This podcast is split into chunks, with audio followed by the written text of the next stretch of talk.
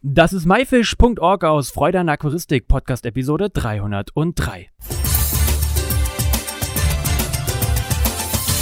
Hey zusammen, mein Name ist Lukas Müller und danke, dass du wieder Zeit nimmst, mir und meinem Gast zuzuhören. In der heutigen Episode geht es um ein Thema, was jeden von uns etwas angeht und womit man sich auf jeden Fall auseinandersetzen sollte. Der Bundesratausschuss hat eine Sitzung einberufen, sämtliche Wildfangimporte zu verbieten. Was es damit auf sich hat und wie wir reagieren sollten, wird uns heute Jens Krüger erzählen. Moin Jens, wie ist die Stimmung gerade? Äh, ja, moin, grüß dich. Äh, Stimmung ist irgendwo zwischen Wahnsinn und, und äh, ich, ich weiß es nicht. Aber wir sind tatsächlich auch wie alle Fachverbände äh, kalt erwischt worden, dass der Bundesratsausschuss, wo die ganzen Umweltminister äh, drin sitzen, tatsächlich so einen furchtbaren Beschluss gefällt hat. Damit hat, glaube ich, eigentlich außer denen selber sonst keiner gerechnet.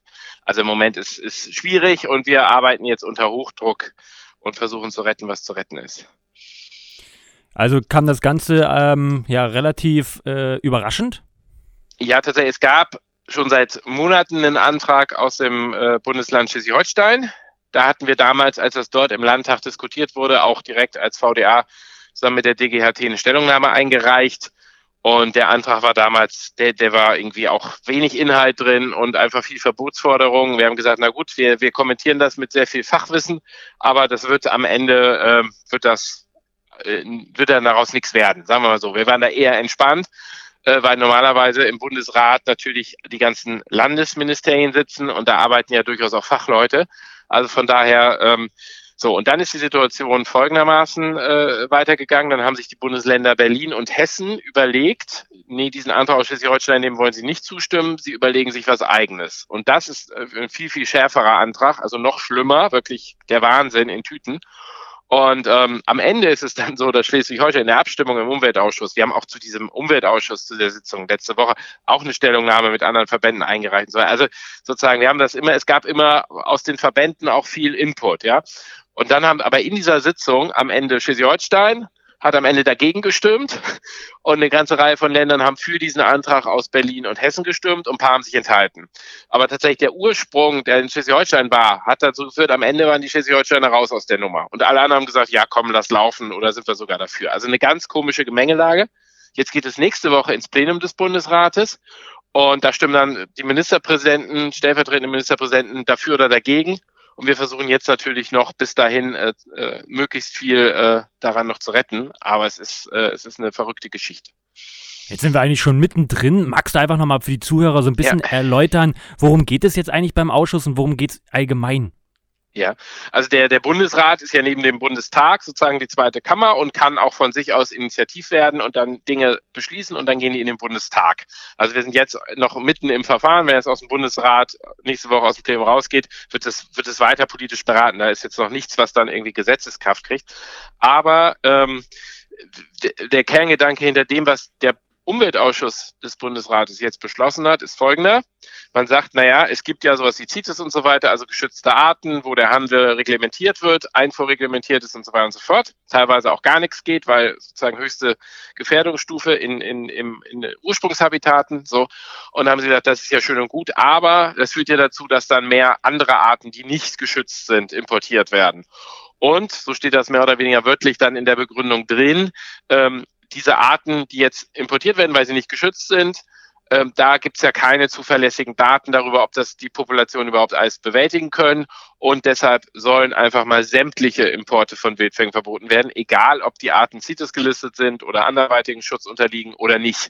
Ja, also das ist, das ist von, von ganz vielen Seiten her ist das, ist das völlig Nonsens. Ich meine, wir wissen alle, was mit den Arten passiert, äh, mit den Zierfischen im Bereich Rio Negro und so weiter, was mit denen passiert, die so einen jahreszeitlichen Zyklus haben, wo die Population einmal im Jahr immer quasi fast auf Null gefahren werden durch Austrocknung und dann fährt es wieder hoch, wo man weiß, da kann man sozusagen, die kann man absolut nachhaltig bewirtschaften, in Anführungsstrichen. Also da kann man abfischen, ohne dass die Population im nächsten Jahr irgendwie äh, schlechter aufgestellt ist. So, also das ist sozusagen das eigentlich das Argument, was, was immer schlägt, dass das diese R-Strategen, diese Reproduktionsstrategen sind.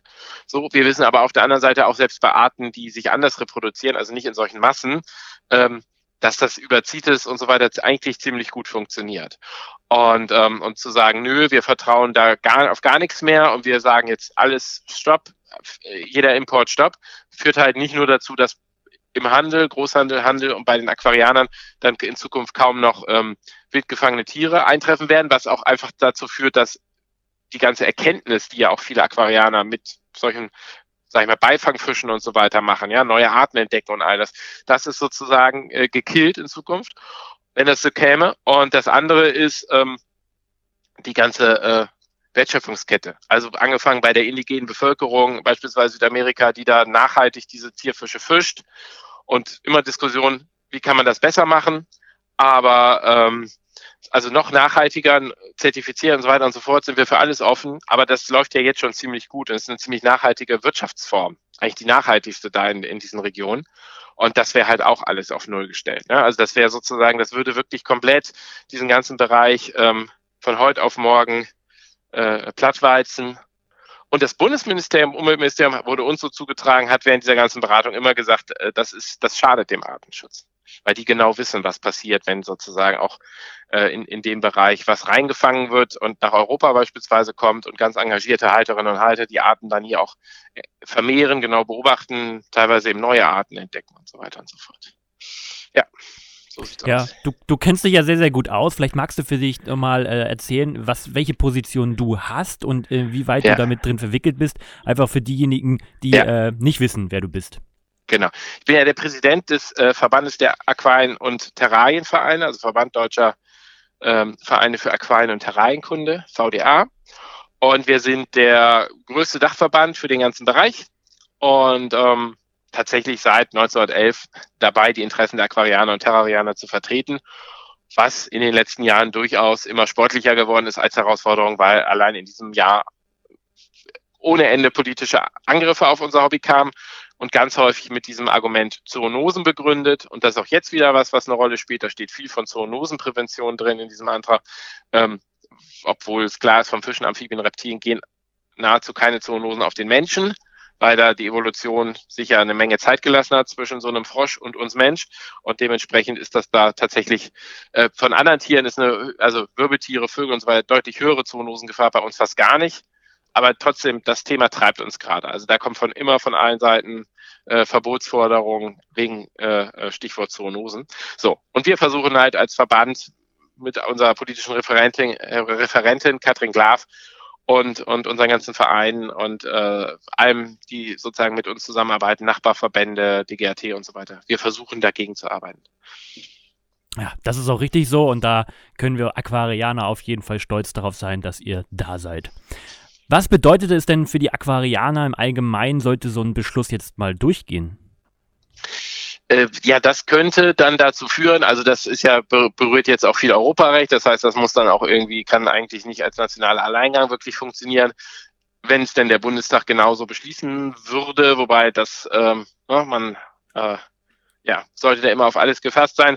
Es würde im schlimmsten Fall wirklich bedeuten, es gäbe keine Importe von, von jeglichen Wildfangtieren mehr und dann hast man ganz schnell auch die Debatte, inwieweit ähm, sozusagen das auch möglicherweise dann äh, sowas wie Farmzuchten oder so betrifft ähm, von außerhalb der EU. Also sozusagen da würde ich nicht, äh, die, die, die Diskussion ist jetzt schon sehr weit offen und ähm, ich, das wird dann irgendwann wie so ein, wie so ein Staubsauger, das saugt dann immer noch mehr verrückte äh, äh, Dinge mit an. Also von daher, aber was auf jeden Fall sicher wäre, dass es keine Importe mehr geben könnte von, von wildgefangenen Tieren, völlig unabhängig des Schutzstatus und völlig unabhängig auch der Frage, ob das beispielsweise in Herkunftsländern auch gefördert wird. Ja, also ob, ne, dann können die in andere Länder oder theoretisch dann in andere Wirtschaftsräume ihre, ihre äh, wildgefangenen Tiere äh, vermarkten, aber eben nicht nach, nicht nach Europa oder nicht nach Deutschland, wobei ich den äh, Alleingang auf nationaler Ebene da auch nicht sehe, weil das so sehr Europarecht entgegensteht nach, nach äh, unserer festen Überzeugung. Aber trotz allem auf alles vorbereitet sein, weil die Lage ist ernst. Und ähm, wie viele Tiere werden dann am Ende davon so ungefähr betroffen? Das ist eine gute Frage. Es ist im, im Endeffekt wären es alle Tiere, die wir noch nicht kennen, ja, also alle mhm. Tierarten jetzt mal gerechnet. Ähm, und natürlich äh, sozusagen auch, auch Arten, ähm, die regelmäßig, äh, ja, Neonsalmer und so weiter, wo regelmäßig Importe stattfinden, obwohl man die Arten auch gut züchten kann, aber man immer weiß, es ist ähm, nachhaltig, äh, dass sie in ihren Ursprungshabitaten gefangen werden. Und es ist auch für die Population hier auch gut, dass da immer sozusagen auch wieder ein bisschen genetischer Austausch passiert. Ähm, also es sind sowohl Arten, die sich, sag ich mal, substituieren lassen, also wo man sagen kann, das kann man durch Nachzucht ausgleichen, nicht von der genetischen Vielfalt her, aber zumindest sozusagen eine Population stabilisieren äh, in, in Menschenhand und aber auch Arten, wo es klar ist, entweder das wären zum Beispiel Beifänge geworden oder so oder im Neuimporte, die wir noch gar nicht kennen, Arten, die wir, die noch nicht beschrieben sind und so weiter und so fort, aber auch Arten, wo vielleicht die Nachzucht schwieriger ist, wo man noch dran tüftelt. Es ist ja, wenn man sich anschaut, was in den letzten 100 Jahren gelungen ist, Arten heutzutage ganz selbstverständlich zu vermehren, die vor 100 Jahren ne, noch völlig fremd waren und kein Mensch wusste, wie mit denen umgehen. Das ist ja im Prinzip die Erfolgsgeschichte hinter der Aquaristik, dass aus solchen Wildfängen immer mehr dann auch Arten werden, die sich im Hobby etablieren und wo man eigentlich weniger, immer weniger auf Wildfänge angewiesen ist und es dann eben nur noch für die genetische Auffrischung und so weiter macht. Ähm, aber das wäre alles auf, auf Null gesetzt. Also ich kann jetzt, pardon, aus dem Kopf keine, keine definitive Zahl nennen, so und so viel äh, äh, Millionen Fische wäre das, weil es wird dann, wenn ja auch den Import nach ganz Europa betreffen, kommt ja immer erstmal alles nach Deutschland, geht in der Regel fast alles über Frankfurt dann und das ist dann Drehkreuz. Ähm, aber es, es äh, wäre geraum, geraume Mengen. Ja. Das würde ja aber auch für wahrscheinlich äh, viele Unternehmen wirtschaftlichen Schaden äh, annehmen. Ähm, ist das auch ja. der, der, der, sag ich mal, dem Bundesrat äh, bewusst?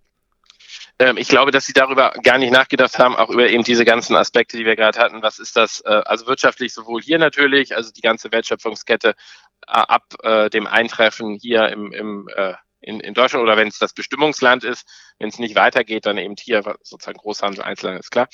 Ähm, aber natürlich eben auch, wie ich da schon sagte, vor Ort, da wo gefangen wird, dann da, wo auch noch Zwischenhandel passiert. Wir sagen zwar immer, je weniger Zwischenstationen so ein Fisch hat, umso besser. Also idealerweise aus dem Fluss direkt in den oder aus dem Gewässer direkt in den Flieger so. Also ne, das so kurz wie möglich halten. Aber trotzdem, da, da wird Wertschöpfung betrieben, hier wird Wertschöpfung betrieben. Ähm, da hängt eine, da hängt eine Menge dran. Das ist also auch nochmal eine komplett andere Diskussion. Das passiert aber in einem anderen Ressort. Jetzt haben sozusagen die Umweltpolitiker diskutiert und diese ganze andere Diskussion ist dann eher im Ausschuss für wirtschaftliche Entwicklung beispielsweise äh, angesiedelt in der Entwicklungshilfepolitik und ähm, das ist auch manchmal das Problem, dass die einen da mit den anderen nicht so viel sprechen oder so oder ich glaube auch unsere Entwicklungshilfepolitik das Potenzial noch gar nicht erkannt hat, was hinter diesem Bereich steht, weil es nicht so viele Arten gibt, wie man äh, nachhaltig wirtschaften kann in, in, in so äh, äh, Räumen wie beispielsweise rund um den Rio Negro, ähm, ohne dass das sozusagen die Natur dann nachhaltig schädigt.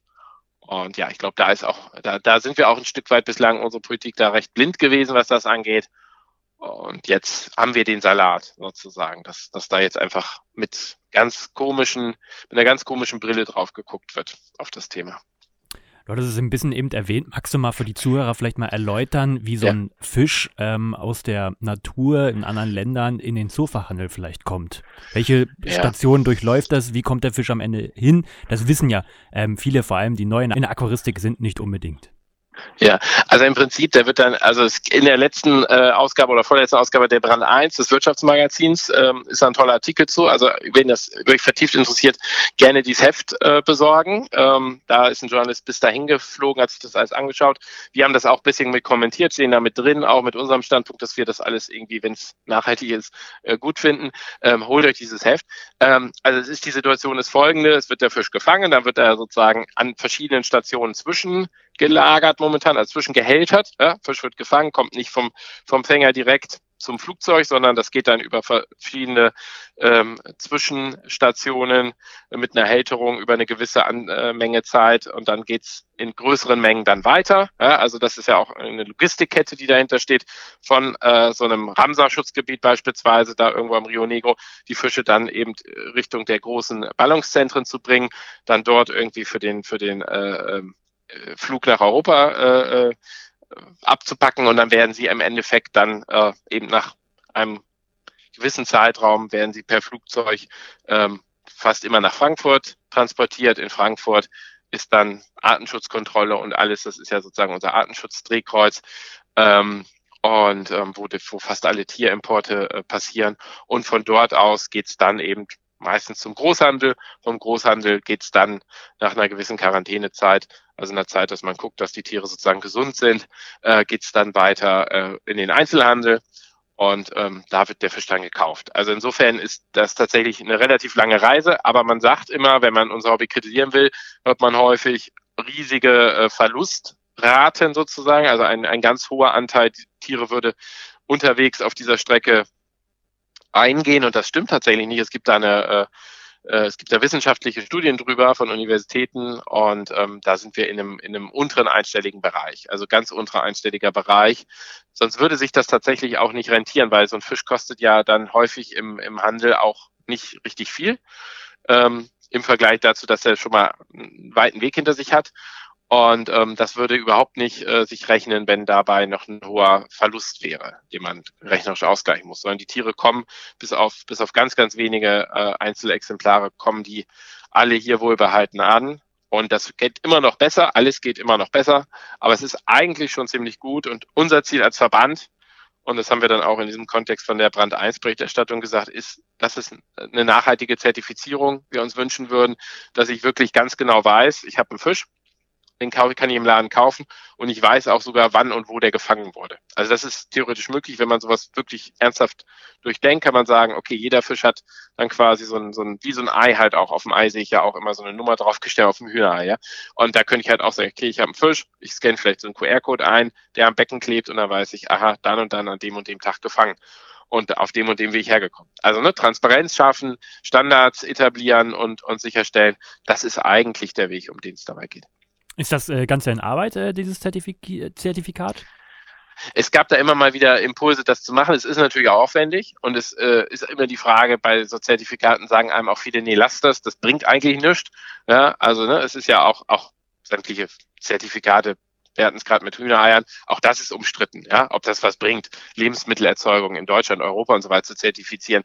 Wird trotzdem gemacht, es hat Effekte und es hilft vor allem Menschen, die sich danach orientieren wollen, ja. Und ähm, von daher glaube ich, wird es über kurz oder lang, wenn es nicht tatsächlich diesen, diesen komplett Importstopp gibt, äh, dann, dann wird, glaube ich, ein Weg sein, tatsächlich in, in so eine Richtung von so einer Zertifizierung zu gehen, einfach um, um die Transparenz in der ganzen, äh, in dem ganzen Bereich zu steigern und den Leuten äh, ein gutes Argument auch mit an die Hand zu geben, dass sie es nicht nur irgendwie abstrakt im Kopf wissen, sondern dass sie es auch ganz genau quasi nachweisen können für sich selbst und auch für andere, die es interessiert, zu sagen, Mensch, dieser Fisch ist äh, so und so äh, hergekommen und alles gut und ja, also ich glaube, dass, dass da ist auch immer ein bisschen Marketing sicherlich dahinter, ja, also dass, dass man auch weiß, das ist einfach beim Kunden gewünscht und ähm, wenn das die Sache für uns leichter macht, sowas zu etablieren, wäre es natürlich irgendwie super. Können wir Aquarianer ähm, oder auch Zuhörer vielleicht selber was äh, unternehmen gegen dieses Wildfang-Importverbot? Ähm, gibt es eine Aktion, die ihr vielleicht ins Leben ruft? Ja, wir sind ähm, natürlich jetzt im Moment, ähm, weil wir diese Entscheidung ist am Freitag passiert ähm, und wir hatten damit eben so nicht gerechnet. Wir wussten, dass es diese Anträge gibt, aber hätten nicht geglaubt, dass einer von diesen Anträgen weder Schleswig-Holstein noch Hessen und Berlin durchkommt. Ähm, so, da waren wir erstmal geplättet und dann haben wir natürlich versucht, schnellstmöglich ne, die, alle verfügbaren Informationen darüber zusammenzukriegen. Wir sammeln das alles auf unserer Webseite VD Online. Wir sind auch mit äh, MyFish und auch mit anderen Verbänden natürlich im, im engen Austausch, dass wir das da möglichst, dass, dass auf allen Kanälen diese Informationen ähm, rüberkommt. Und ähm, wir wollen dann tatsächlich in den nächsten Tagen möglichst ähm, zeitnah, also bleibt, bleibt äh, in der Leitung, äh, schaut euch an, was auf den, auf, auf den einschlägigen Kanälen äh, berichtet wird. Wir wollen möglichst zeitnah da dann jetzt auch so eine kleine ähm, Organisation, äh, so eine kleine Aktion starten. Ähm, ist noch in der Entwicklung. Das ist jetzt alles Work in Progress gerade. Deshalb freue ich mich auch, dass es super schnell geklappt hat, Lukas, dass wir uns hier unterhalten können.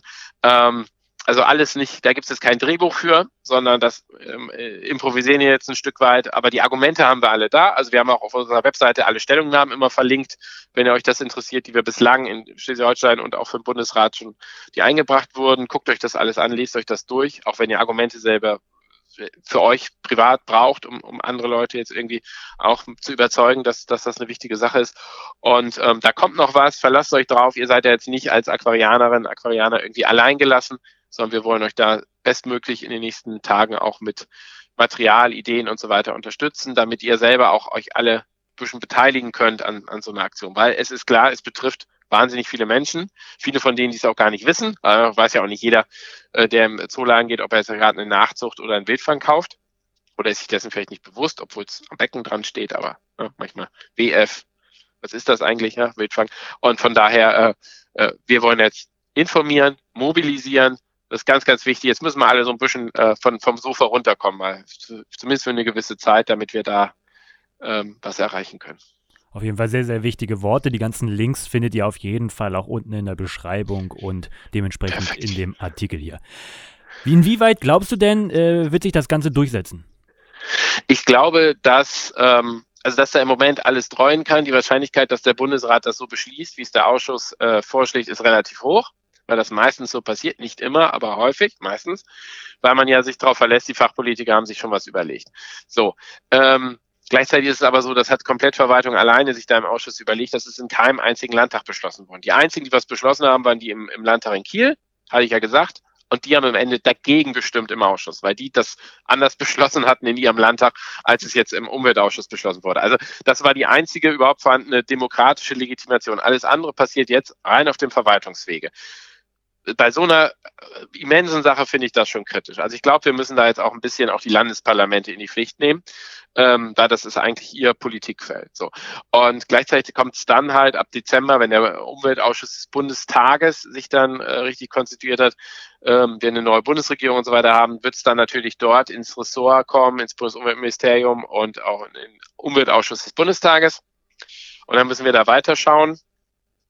Ähm, aber so, vor Gericht oder vor ich bin da immer der Freund davon, dass man da sich auf Schlimmste einstellt erstmal und dann kann es nur besser werden.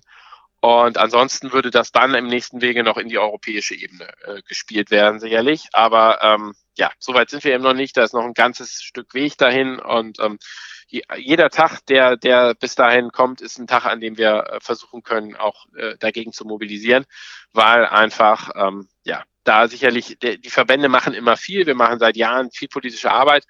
Wir informieren auch immer breit die Mitglieder. Das hat auch insgesamt höheren Stellenwert schon die politische Arbeit in der ganzen, im ganzen Hobby, das nehme ich schon so wahr. Aber trotzdem, man denkt immer, ach, am Ende wird es schon nicht so schlimm werden. Und jetzt sieht man mal, wie schnell so eine Sache so völlig, ne, well, that escalated quickly oder so, ja. Da ist mal so eine Sache mhm. so ganz plops irgendwie so. Kann immer mal passieren. Also deshalb jetzt alle Mann an Bord, ja. Das heißt, es wird jetzt erstmal abgewartet, wie der Beschluss äh, ausfällt, oder gibt es, äh, gibt es jetzt schon Aktionen, äh, inwieweit ihr ähm, da schon dran arbeitet? Genau, wir, wir arbeiten schon an Aktionen. Wir lassen da jetzt äh, keinen Tag verstreifen. Auch diese äh, Entscheidung im Bundesrat wollen wir zumindest mit begleiten ähm, und nicht jetzt nochmal eine Stellungnahme einreichen, die dritte dann in der Sache oder was, sondern ähm, eher so ein bisschen, sage ich mal, auch, auch äh, ja, äh, sag ich mal, aus der Breite des Hobbys heraus so ein paar Rückmeldungen äh, vielleicht mal äh, äh, starten in Richtung der politischen Entscheider, dass sie auch sehen, was das im Endeffekt auch alles einfach betrifft. Weil wenn man das so auf so einer nüchternen Ebene sieht, wenn man sich immer erzählen lässt, einfach nur von, von äh, manchen äh, Lobbyisten, ähm, wie schlimm und, und, und, und böse ähm, sozusagen so, so ein Wildfang ist und auf der anderen e-, Seite hat man irgendwie ähm, ja, hat man eine Übereinkunft in der Wissenschaft und so weiter, dass das überhaupt kein Problem ist. Also dass diese ganzen Populationen da stabil genug sind bei im, im Bereich Zierfische beispielsweise, ähm, weil das eben, wie gesagt, Reproduktionsstrategen sind. Das lässt sich nachhaltig lösen. Ja, wenn man entsprechend nachhaltig fängt, also mit dem Fang nicht irgendwie die Habitate zerstört,